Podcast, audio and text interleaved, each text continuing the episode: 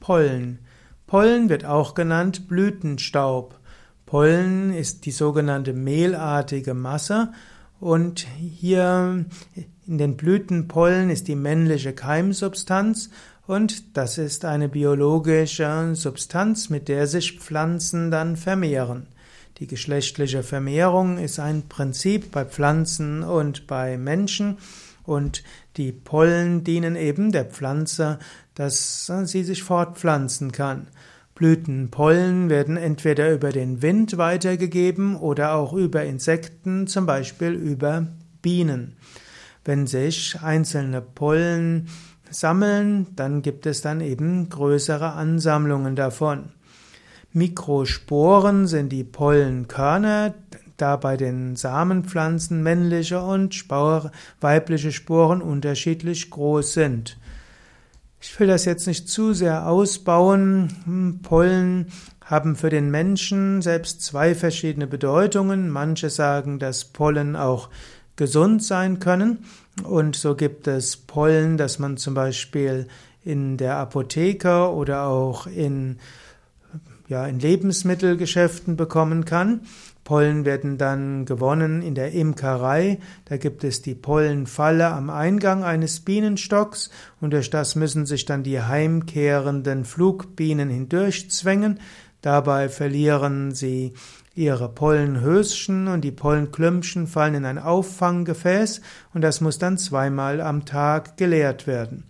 Und das äh, wird dann hm, gereinigt, getrocknet und das kann man dann entweder nutzen, um den Bienen auf eine andere Weise Nahrung zu geben und den Bienen später die notwendige Eiweißversorgung zu ermöglichen.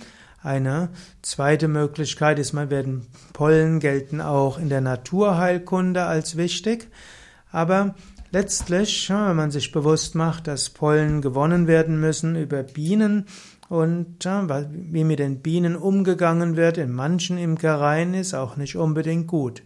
Wenn du Pollen verwenden willst für zum Heilen, dann stelle sicher, dass die Pollen, die du bekommst, von Imkern kommen, die mit ihren Bienen sehr freundlich umgehen.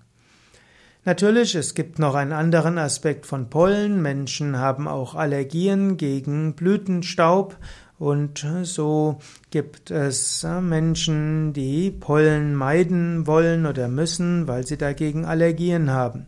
Zum Beispiel, wer im Januar äh, tränende Augen hat, der ist oft allergisch gegen Haselpollen.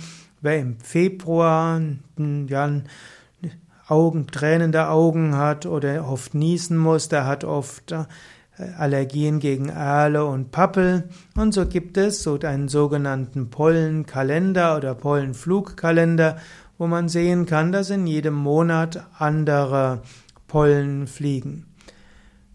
Es gibt dann auch bestimmte Methoden, um sich zu desensibilisieren. Man kann sich also desensibilisieren lassen gegen bestimmte Pollen.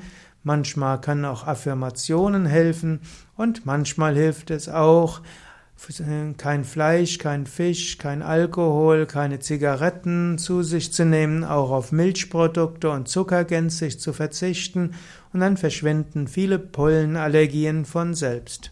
Viele, nicht alle, aber es ist ein Versuch wert. Wenn du dich sehr gesund ernährst und dann kann es sein, dass die Pollenallergien entweder weniger werden oder ganz verschwinden.